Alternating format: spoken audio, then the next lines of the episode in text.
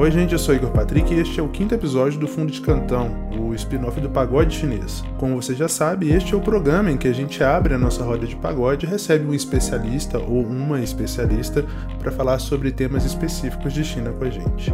Hoje, como sempre, eu recebendo a Maria Rosa Azevedo. Oi, gente. Oi, Caleb. Oi, Igor. Oi, Frederico.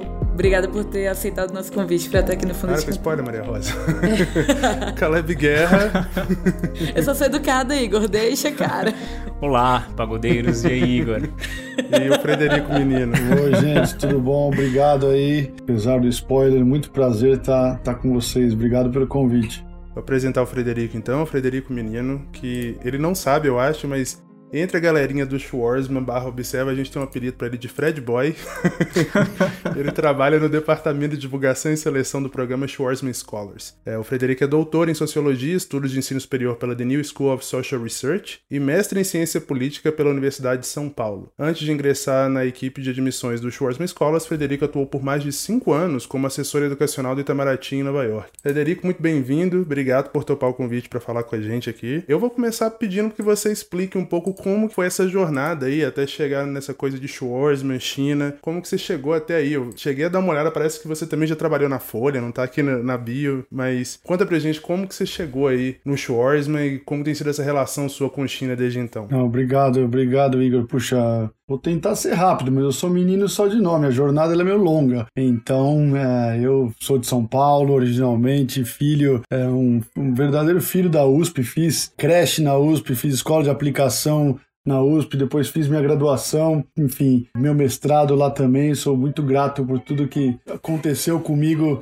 uh, e sempre fui ligado à, parte de, enfim, não só política de educação superior, mas uh, sempre envolvido com a universidade de alguma forma. Puxa, eu vim, já moro, vivo aqui nos Estados Unidos há 12 anos. Vim também com algo que, que, transformou a minha vida há mais de 12 anos, mais ou menos uns 15 anos. Foi uma, uma bolsa, na época existia uma parceria entre a Universidade de São Paulo, o Departamento de Ciência Política ao qual eu estava ligado, e a, a, Universidade de Harvard. E eu vim para uma, recebi uma bolsa integral. Na época não existia Schwarzman, na época não existia nada do, do tipo. E, enfim, foi uma das minhas primeiras experiências internacionais, talvez a primeira, pensando bem. Isso mudou a minha vida, obviamente, estando numa universidade como, como a Harvard, estava estudando na Kennedy School. Ótimo jeito de começar, Frederico. é isso aí, bom, tem, tem bastante história para contar. E, enfim, a história do, do Itamaraty foi o melhor, eu conto que o melhor da minha história dessa experiência em Harvard foi conhecer a minha esposa, atual mãe das minhas filhas, e, é por isso que eu estou aqui e nunca teve muito planejamento na minha, na minha estrutura de vida ou carreira, mas na época do Ciência Sem Fronteiras eu comecei a trabalhar para o Itamaraty, numa posição que na época foi criada em virtude do Ciência Sem Fronteiras, mas numa época que o Brasil também estava se, enfim, se internacionalizando, uma época não tão distante, mas bastante diferente da, da que a gente está hoje. Uh, e dessas, enfim, conheci esse universo de educação internacional e há quase quatro anos já estou uh, na fundação que coordena o programa Schwarzman Scholars. Não respondi a segunda parte, que é a relação com a China, que não é tão, tão grande assim. O Igor tem muito mais história para contar do que eu. é interessante você ter é, mencionado a questão do Ciência Sem Fronteiras, porque eu sempre digo, né, claro, Ciência Sem Fronteiras tem uma série de críticas que podem ser feitas ao programa, mas eu acho que o maior legado do programa é mostrar para o brasileiro médio, né, que o mundo existe, né, que as pessoas podem ir para fora estudar e realmente esse tipo de experiência muda a vida da gente, né, tipo ir para fora, estudar em um outro contexto com pessoas de vários lugares diferentes, praticar uma segunda ou uma terceira língua. Pelo menos comigo foi muito assim. Mas a gente já mencionou o Schwarzman aqui em alguns momentos. Maria Rosa sempre menciona uma frase do, do Jeromel, que é o Schwarzman é o melhor lugar para fazer networking hoje no mundo. Eu vendo o Schwarzman para todo o meu grupo de amigos por conta disso. Eu sempre falo, vocês não sabem o que vocês estão perdendo.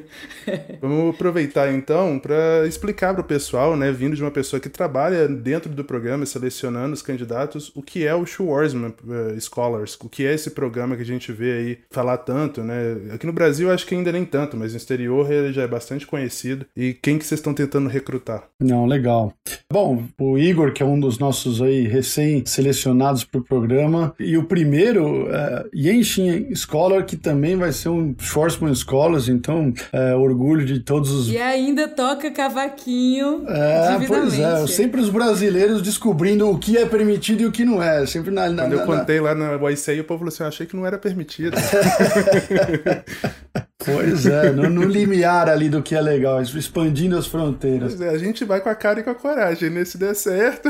Ah, pois bem, o, o, o, o programa Shorts Scholars é um programa é relativamente recente. O Igor acabou de ser selecionado para a sexta turma do programa, então são, são, ah, existem apenas quatro turmas que se graduaram. É um programa, em poucas palavras, um resumão do resumão. Convido todo mundo a visitar o website e seguir as dicas da Maria Rosa Azevedo e as, ah, como ela espalha para todo mundo. Continue espalhando. É um programa de mestrado de um ano de duração na, na China. Obviamente que gente, esse ano todo, em virtude da pandemia, teve uma, uma série de disrupturas e abalos no programa. Então o programa todo tem, foi transferido online, mas a gente espera que a turma aí do, do Igor já volte normalmente lá para Pequim. É, é um programa que está baseado no programa da Universidade é, de Tsinghua, que é uma das principais universidades da China. Foi criada, o nome Steve Schwarzman vem do principal fundador e filantropo que criou o programa, que é o Steve Schwarzman, que é um, um homem de negócios de muito sucesso aqui nos Estados Unidos, é o CEO e fundador da, da Blackstone. E a ideia do programa, em muito poucas palavras, é, enfim, quando Steve Schwarzman e sua rede de pessoas, ex-chefes de Estado, pessoas tanto do meio corporativo na China, nos Estados Unidos, na Europa, pensando, o, o, e, e foi meio que na época, uns 7, 8 anos atrás, da publicação do livro do Graham Allison, que é da, da, da como que fala isso? Armadilha de Tucídides. Armadilha de Tucídides, exato. Pois é. Isso, esse livro não só foi um best-seller, continua sendo um best-seller, mas ele teve um impacto muito grande uh, na, nos, nos círculos de relações, de círculos diplomáticos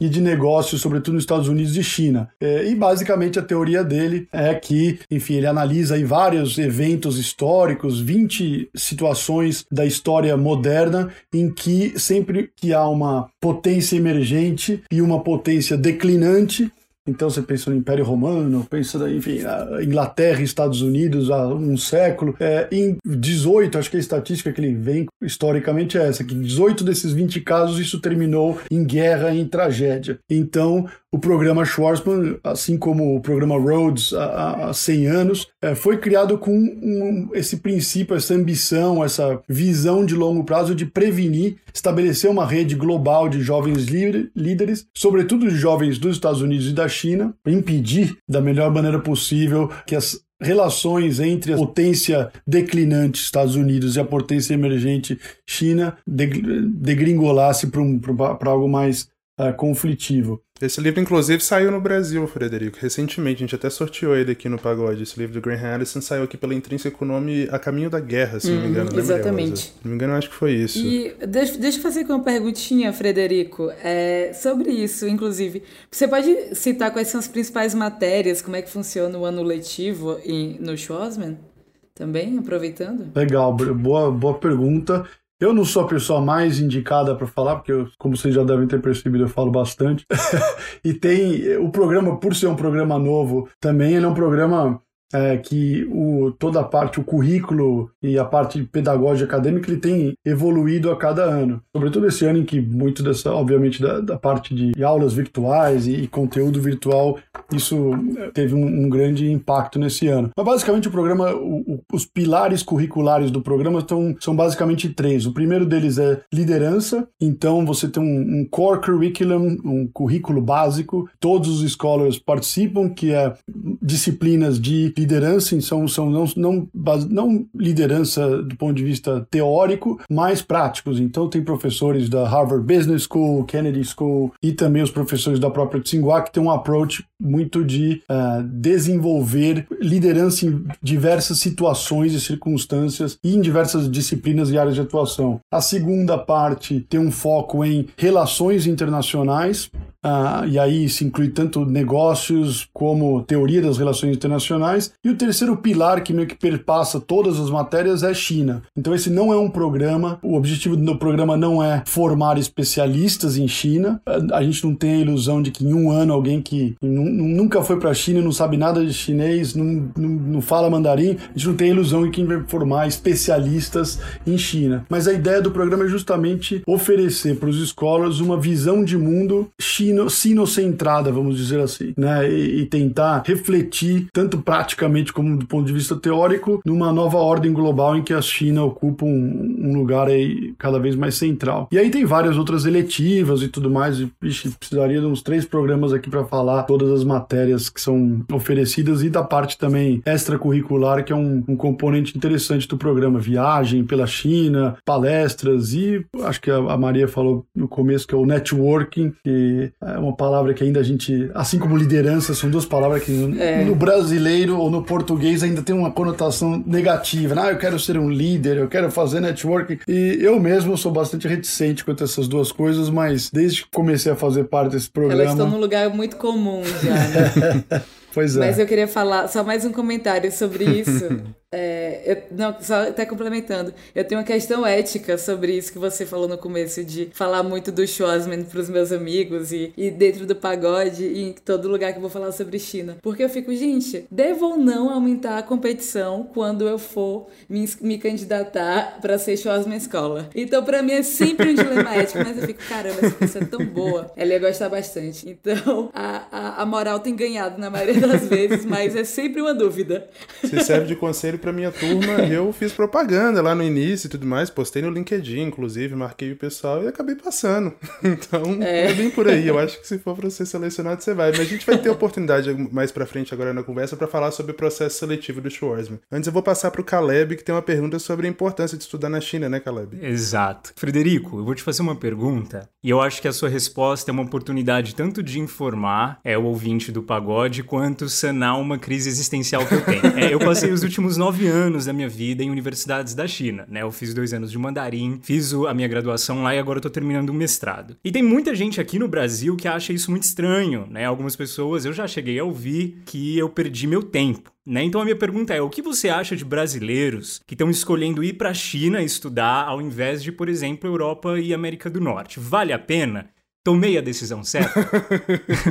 é quase uma sessão de terapia com o Caleb aqui. Exatamente. olha, olha, Caleb, sinto lhe informar, mas você está perdendo o seu tempo. Tá aí estudando é, Não, imagina, acho que...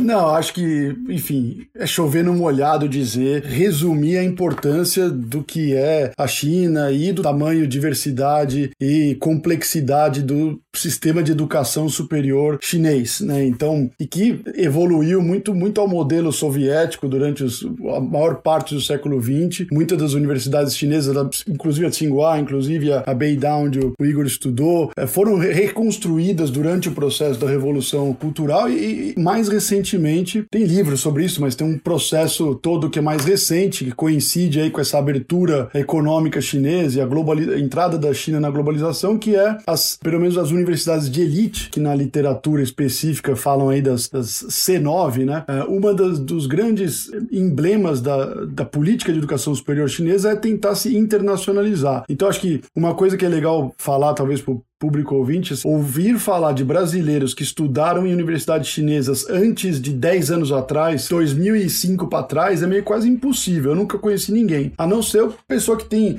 alguma relação com a China, com a família, ou porque foi para a China porque o pai era diplomata, ou coisa do tipo. Mas tirando esses, não existia. Era um mundo ainda bastante fechado. Continua sendo, até porque a grande maioria das universidades chinesas não oferece cursos em língua inglesa muitas têm uma reserva de mercado mesmo, entrar, fazer o Gaokao, fazer, entrar, é, o, o, próprio processo seletivo para entrar na faculdade na China é um negócio de louco, né? Então, uma coisa que muita pouca gente, muito pouca gente fala é que, puxa, por que, que tem tanto chinês estudando na Europa? Por que tem tanto chinês estudando na Austrália, nos Estados Unidos? Uma por questão de prestígio, mas muito porque muitos não conseguem entrar mesmo na faculdade na China. Então, fala, bom, vou juntar dinheiro que é mais fácil entrar numa faculdade fora. Eu acho que esse cenário atual eu tô assumindo aqui, Caleb, que você estudou na China nos últimos anos, então foi depois de 2005, 2010 para cá. É, é um, é, eu acho que é um. É, a China, as universidades chinesas, sobretudo as de elite, né, que estão nas principais cidades chinesas, elas é, são a maioria delas públicas e elas são, é, assim como toda a parte de política externa, há um, uma dedicação e investimento muito grande do governo chinês e do Ministério da Educação é, em promover essas universidades. Né? China, por um lado, quer ser, tá na ponta da ciência global, o chinês é fascinado com ranking, né? Então eles querem botar uma universidade chinesa no ranking do, do top 10 do mundo. A Tsinghua já chegou no top 20, o Beidá também tá ali, e eles esperam que até, até 2025 eles vão ter duas universidades chinesas na top 10 dos Times Higher Education e tudo mais. É um, um dos critérios que se usa para isso nesses rankings. Eu acho o ranking meio uma bobeira, mas enfim, serve para alguma coisa serve. Mas um dos critérios que são utilizados é justamente o nível de internacionalização tanto dos, do corpo docente da, das universidades quanto dos estudantes. Então, tanto de intercâmbio e networking acadêmico, a gente poderia dizer assim, existe dentro das suas universidades. E eu acho que o Brasil está chegando atrasado nessa, nessa história, né? Você pensa na atividade dos institutos Confúcio né, na África, por exemplo, em outras partes da Ásia.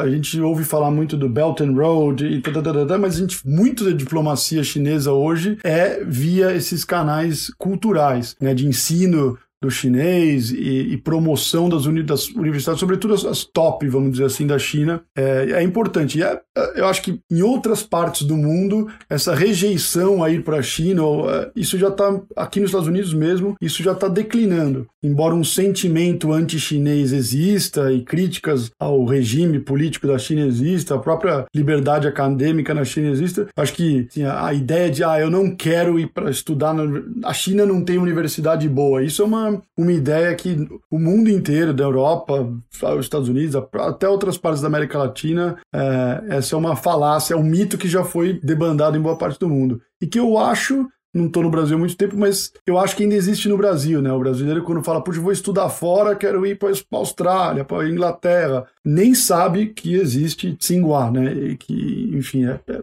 muito, é uma ótima universidade. Bom, eu já tenho aqui a palavra de um especialista, é para confirmar algo que eu já suspeitava, né? Eu tomei uma das melhores decisões da minha vida quando fui para a China.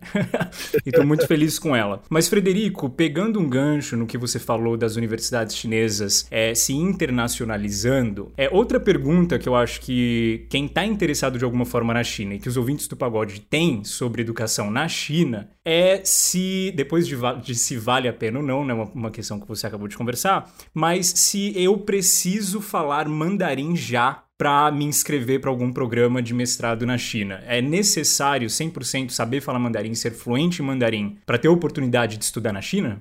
Ah, tem muito programa, né? Então tem várias oportunidades.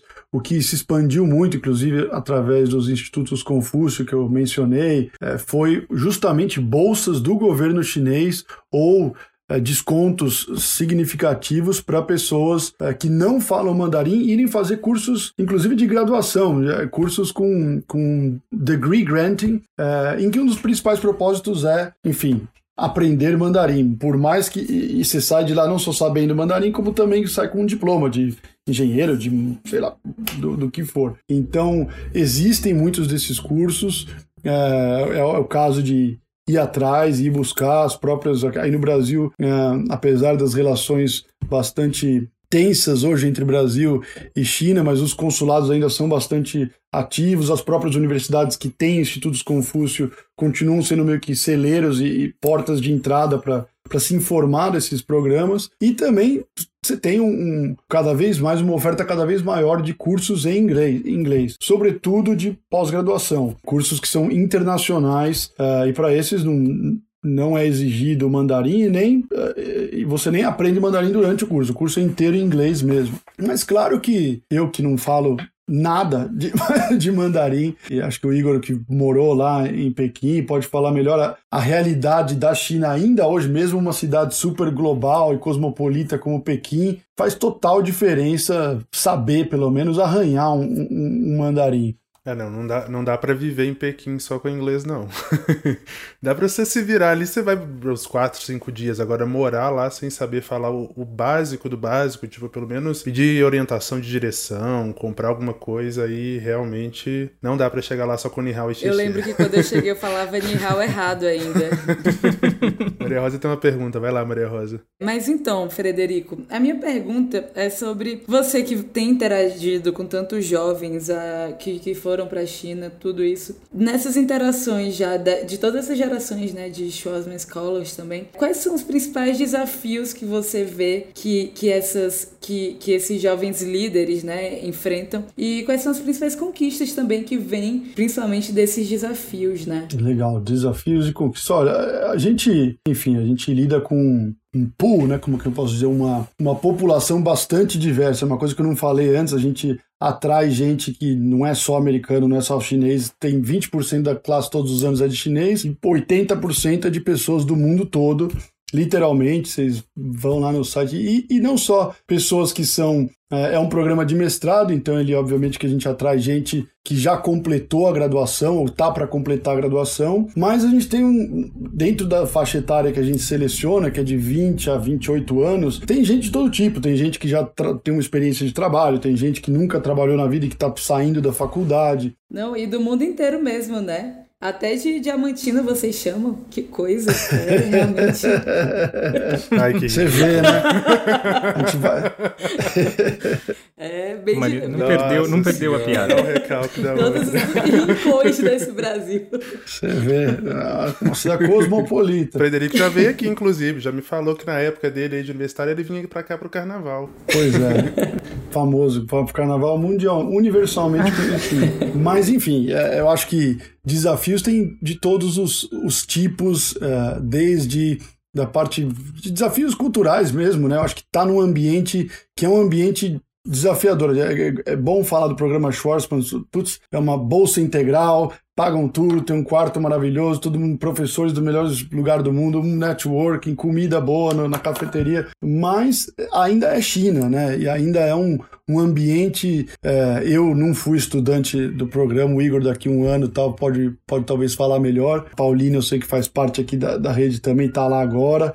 Eu acho que há toda uma, uma série de, de desafios que você tem que estar preparado tanto do ponto de vista intelectual, porque é um curso difícil de, de, de, tocar, não só por os professores serem professores de universidades conceituadas e tudo mais, mas por ter um. Os, os colegas de turma também vêm de um. tem uma base acadêmica e, e de trabalho muito, muito forte, né? Então acho que é um, é um ritmo bastante intenso. Mas eu acho que também tem toda uma parte de, de, de ser, um, ser um hóspede na China. Vocês, o Caleb, o Igor, que estudaram lá, podem falar isso. Eu acho que eu falo com. Eu não tive a experiência que vocês tiveram, mas eu imagino que como um estrangeiro na China você sempre é um estrangeiro, né? Por mais que você tenha num programa, né? Estrangeiro num lugar em que isso é muito claro, né? Essas barreiras e essas fronteiras e esses limites de até onde vai a sua liberdade, até onde vai são muito claros. Então, eu acho que isso, do feedback que eu recebo muito dos estudantes ocidentais, não só os latinos, mas os ocidentais em geral, né, é esse choque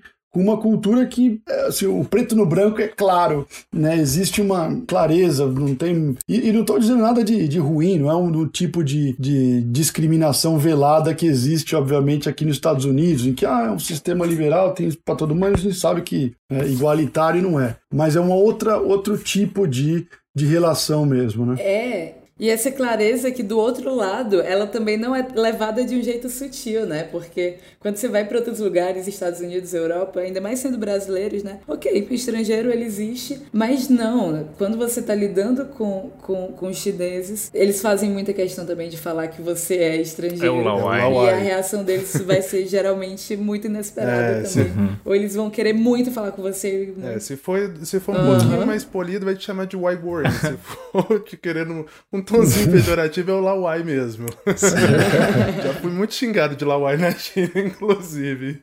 É. Mas é isso mesmo, eu acho, Frederico. É... É, pra quem não tem um chinês HSKC como do Caleb. Vocês não falam chinês, gente. Lawai quer dizer assim? estrangeiro, tá, gente? Na verdade, Wai Goren significa estrangeiro. Eu acho que Lawai pode ser traduzido como gringo, né, Caleb? Se for levar assim na, é. né, no tom meio pejorativo, talvez. Pejorativo barra cômico, engraçado, enfim. Voltando ao que o Frederico tava falando, é realmente, assim, 2014 foi o primeiro ano que eu fui estudar na China, né, na própria Universidade de Pequim. Uma coisa que me falaram, assim, na reunião de orientação é: você pode falar chinês fluentemente, de forma nativa. Você pode morar daqui durante 20 anos, você vai continuar sendo estrangeiro. Então, tem muito isso, assim, essa barreira cultural é muito forte. De qualquer forma, Maria Rosa tem mais uma pergunta. Vai lá, Maria Rosa. E agora, minha pergunta, é, eu nem tô tão interessada, assim, em saber ela, não. Ela tá mais aqui pra gente, pra, pra ser, pra, pra, pro programa ficar longo, né, pra gente ter mais informações. Mas, o que que vocês, com base nesses desafios, com base em tudo que, que, que é vivido, o que mais vocês olham no perfil das pessoas que vocês buscam pro, pro Schwarzman? Assim, quais são as características principais é, nesses jovens? Mais direto impossível. Nós vamos terminar esse episódio com um pedido formal. Só vai se dar bem, né? Eu achei que ele ia fazer uma pergunta para encher linguiça, né? então só para assim te deixar o programa mais longo, mas como é que eu entro nessa história? Gostei, não, gostei, gostei. Sutil, é, é, a famosa sutilidade chinesa. É. Vamos ressignificar. Como que um ouvinte do pagode que quiser se aplicar pode, de eu repente, buscar habilidades. Não só Maria Rosa Azevedo, mas é. todo mundo que tá Não, vamos lá. Eu acho que. Uh, não, pergunta ultra válida. Eu recebo essa pergunta tanto na equipe de seleção do programa, então parte do meu trabalho é, obviamente, ler e avaliar milhares de applications que chegam para a gente todos os, os anos, mas é divulgar o programa e falar que, que a gente quer. Então acho que não é, não, eu não tenho prazer nenhum em ler applications que não tem nada a ver com o perfil do programa. Então para mim é, é, essa parte de educar os possíveis candidatos, potenciais candidatos para que as pessoas não morram na praia e não tenham, não tenham esperanças vazias. É uma, é uma parte que na verdade é a que mais me dá prazer de fazer. E o programa Schwarzman é um programa de liderança, como a gente explicou aqui, e foi criado com o intuito de criar uma nova uma rede de uh, jovens líderes do mundo inteiro, né, que talvez daqui uns, uns anos, né, o sonho do Steve Schwarzman daqui a 10, 15 anos, estudantes que estudaram na mesma turma do Schwarzman Scholars vão ser, um vai ser o, o primeiro-ministro da Inglaterra, outro vai ser um chefe do Partido Comunista, o outro vai ser uma pessoa da, da, da, do State Department dos Estados Unidos, eles vão estar lá tomando um um cafezinho, né? E, e, resolvendo os problemas do mundo ali na, na beira da piscina. Que sonho, quem me dera. assim espero. Não, eu ia falar que eu quero ser ministra da cultura piauiense. Opa, tá, também pode. Essa é Mas a gente, com tudo isso dito, a gente não tem e evita ter uma definição de dicionário, uma definição enciclopédica do que é o líder perfeito, ou o perfil do líder que a gente quer entender. Eu acho que esse é o primeiro dos, dos, dos pontos ou dicas para uma application bem sucedida. É, é, fazer uma auto uma autoreflexão mesmo. De primeira coisa é ler, entender, visitar. Tem bastante coisa hoje é, disponível no site do programa, conversar ou participar aqui do, da conversa do pagode, falar com o Igor, escrever para mim. A gente eu sou super disponível para conversar e saber das trajetórias. Acho que é importante que cada candidato reflita de maneira honesta e sincera sobre por que fazer um programa desse neste momento da vida de vocês é, e o que, que vocês querem alcançar. Acho que é muito mais um processo seletivo focado na sua na capacidade de reflexão pessoal do candidato do que necessariamente num checklist de qualidades e habilidades que o candidato tem. Eu acho que isso acaba é meio que um pouco hipócrita de dizer isso, mas eu acho que as pessoas quando elas têm um, eu sei que o Igor vai discordar, mas que as pessoas quando elas preparam um application bom, elas saem confiantes de que elas prepararam um application bom. Eu sei que o Igor não já me contou. o Igor fala assim: ah, puxa, não vai dar certo. Mas é, é, aí já é uma questão de autoconfiança, diferente do, disso. Mas eu acho que é, e, e, acho que tem, um, tem um, uma reflexão sincera mesmo, né? E a gente, no, principalmente no Brasil, eu fiz basicamente toda a minha formação acadêmica até o doutorado foi antes do doutorado foi no Brasil. A gente não tem, né? Não tem aula de ninguém sentou para me ensinar como é que escreve um ensaio, como é que escreve um statement of purpose, como é que pede carta de recomendação. Isso tudo é muito fora do nosso, da nossa cultura né, acadêmica e mesmo de apresentação pessoal. A gente normalmente consegue trabalho ou entra no mestrado, a gente faz teste, né? Então, cultura muito do, do teste.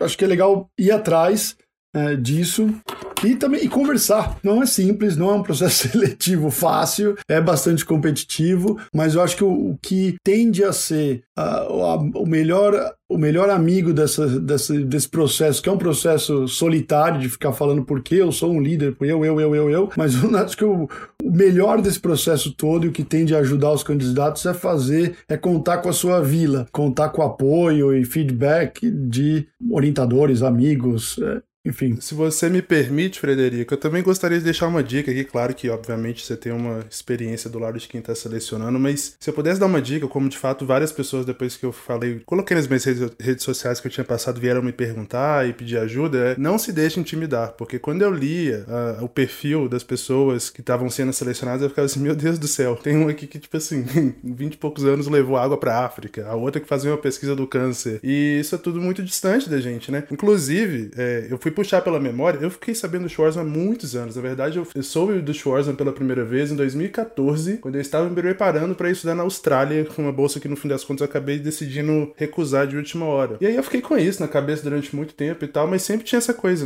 será que eu sou bom o suficiente e tal? E eu acho que é aquilo que você fala, né? Só o fato de você estar no programa e selecionar pessoas da América Latina mostra que o programa também tem essa sensibilidade de entender as realidades de cada região, né? Não dá para poder comparar, por exemplo, as oportunidades extracurriculares e até realmente no exterior de um brasileiro, de um mexicano, de um cubano com uma pessoa, por exemplo, que estudou em Harvard a vida toda, vem de colégio de excelência e fala 10 mil idiomas e etc, né? Eu só queria agradecer porque o Frederico tá. A gente, eu tô realmente me sentindo numa sessão terapêutica. eu acho não, que o ouvinte legal, do pagode também sou, tá gostando. Não sou terapeuta. que fique.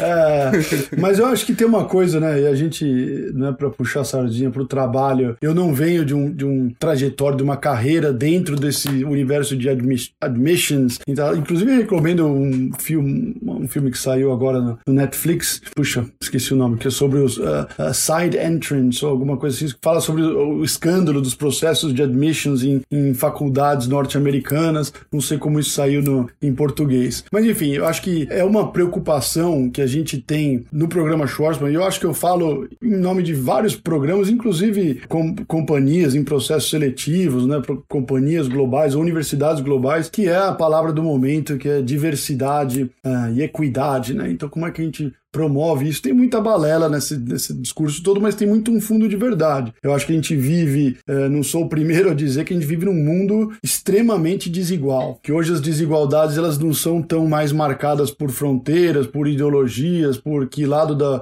cortina de ferro você tá da Guerra Fria. Eu acho que as desigualdades são financeiras e no, no universo educacional também, né? Então, um dos grandes, um dos grandes desafios para criar uma rede, uma rede ativa mesmo, uma rede diversa, como é o que o Schwarzman Scholars quer fazer, é ir atrás das pessoas que você não tem na rede, né? Pra gente é fácil, a gente não, não é fácil, mas é, enfim, é um programa que aqui nos Estados Unidos já está bastante conhecido, é um programa que em pouco tempo já tem um, um, um, prestígio enorme, inclusive entre graduados das principais universidades, Ivy League aqui dos Estados Unidos, assim como, como na, na Inglaterra. O próprio Steve Schwarzman é um doador para a Universidade de Oxford, ele criou agora um, recentemente um centro de ética e inteligência artificial. Então, é por todos e pelo próprio pela qualidade dos bolsistas que o programa tem atraído todo ano, se a gente deixar no, no piloto automático, o programa vai ser um celeiro só para gente que vem da Tsinghua, Beida, que são as top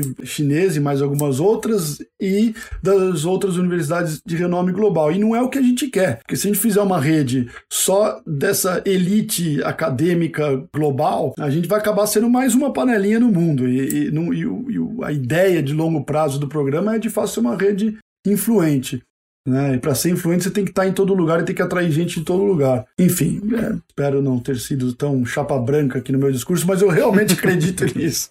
Não, foi demais. Não, inclusive, quando você perguntou, né, se, se tinha respondido a minha pergunta e, e respondeu colocou em palavras perfeitamente algo que eu, eu nesse papel de semi-pseudo garota propaganda do Schwarzman, dentro, eu também sou da USP, é, fiz fé, né? É, pros meus amigos feanos e todo mundo, todo mundo de lá que sempre só olhou muito pra, pra Ivy League americana, né? Então, amigos que foram pra, pra Ivy Leagues, é, trazer um pouco, plantar essa sementinha de China, eles sempre me perguntavam também o que sobre, ok, então o processo seletivo é de encontrar super-heróis e pessoas que curaram câncer, assim como acontece com a Ivy Leagues, né? E todo, tudo que eu já. Eu já participei de alguns eventos que falavam disso, já conversei com a Paulina, com o Igor. O jeito que eu, que eu traduzia na minha cabeça como o que vocês olhavam era justamente. É um tipo quase muito subjetivo de autoconhecimento e o quanto essa pessoa entende qual o papel dela como indivíduo dentro de uma sociedade, quais os lugares ela pode chegar, qual o impacto que ela pode ter dentro de tudo. E isso não de um jeito também que superlativo e vou mudar o mundo e vou e a ciência vai ser outra depois que eu depois do meu nascimento. Não, é de, OK, eu, eu me entendo desse jeito, eu posso fazer isso de tal maneira, né? Então, muito legal saber que o que eu pensava realmente tá se refletindo. É, é, o que você falou, né? Eu tava pensando no caminho meio certo. Não, eu acho que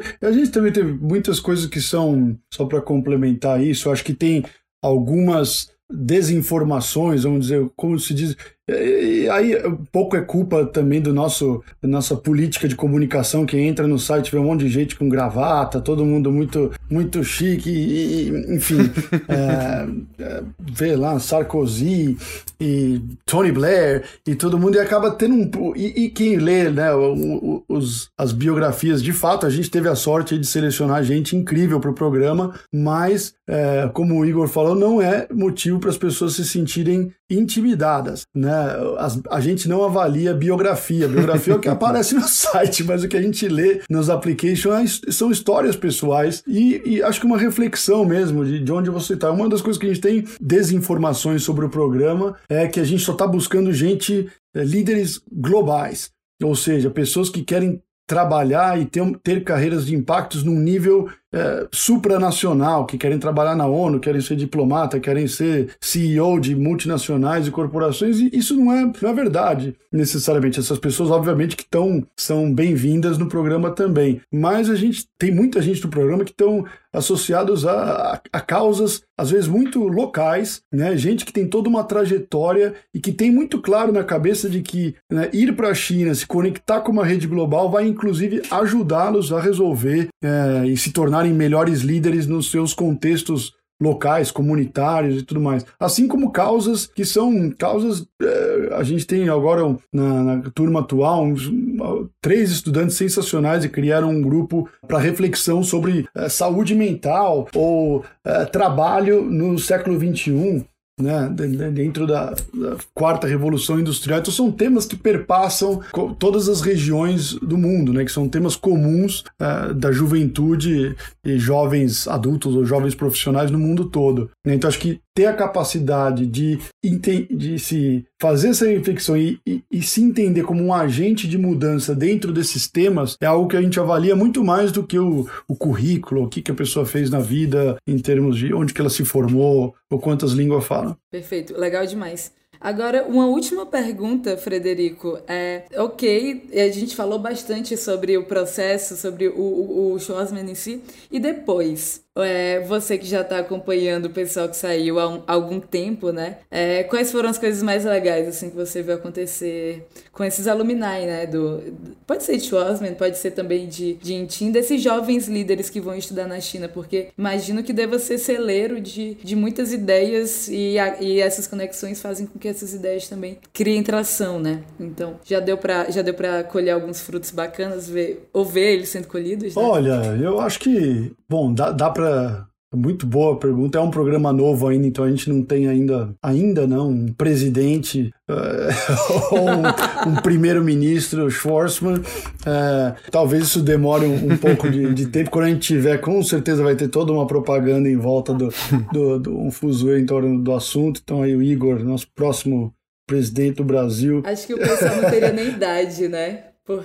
Não chegou nem na idade mínima. É, até tá baixo. Tá fácil. não vou dizer que não vai acontecer, é... não.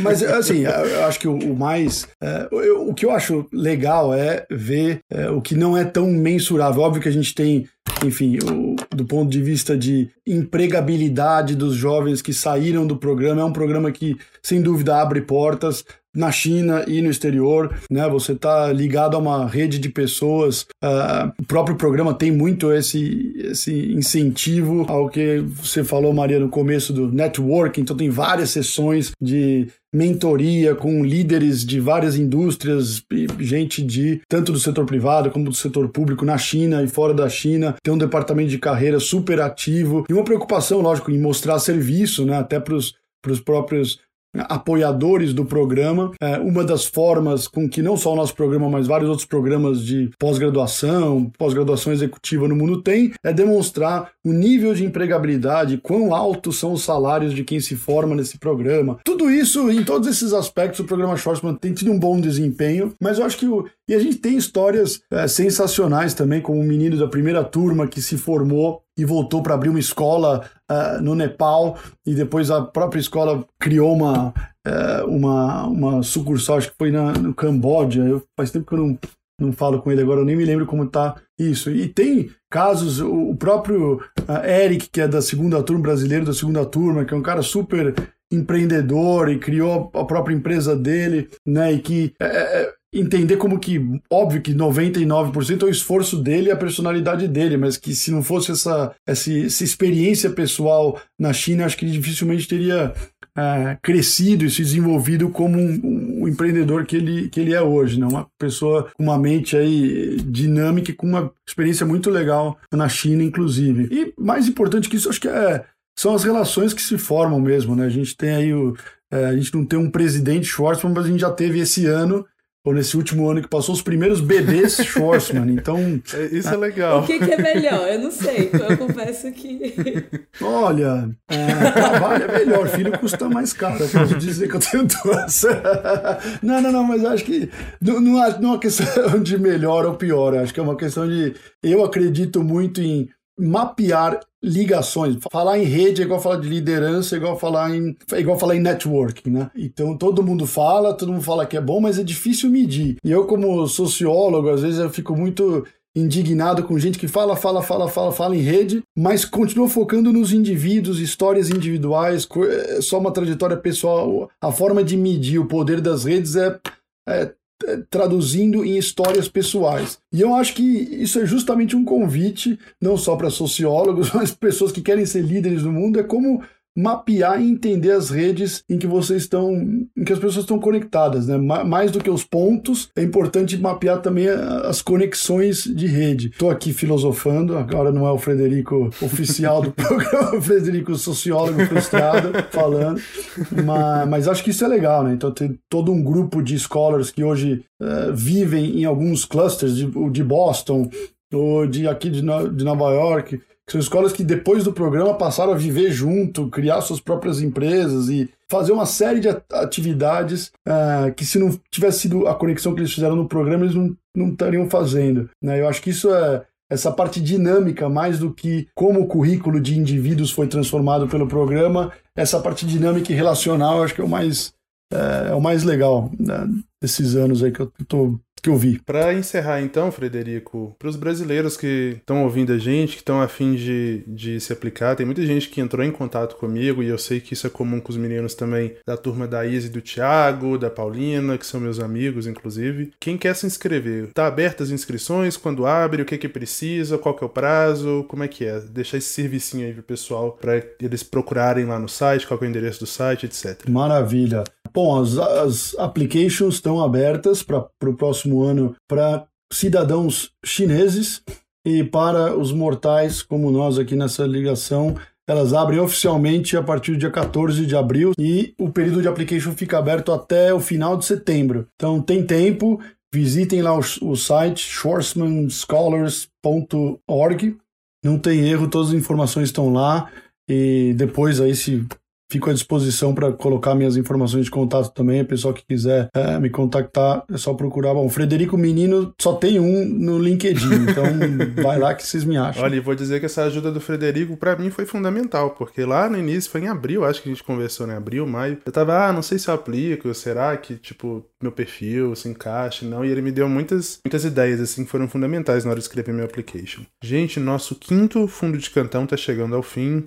Frederico, você quer deixar algum recado pro pessoal? É, a gente já, de antemão, já agradece muito a sua participação aqui. Não, puxa, é um prazer aqui bater esse papo com vocês e estamos à disposição. Obrigado de novo pelo, pelo convite aí, pessoal. A gente agradece. O Fundo de Cantão é um spin-off do Pagode Chinês, uma produção da Risca Faca em associação com a Observa China. A direção é do Leopoldo Cavalcante, a edição do Guilherme Carrara. Trilha sonora original deste e do podcast do Pagode Chinês, né, o principal, é do Ruda Lages, artes do Lyndon Johnson e identidade visual da Paula Siebra, gestão de redes sociais do João Marcelo Viana e do time da F451. A gente também encerra o fundo de cantão com um provérbio, só que é o nosso convidado que lê. Vai lá então, Frederico.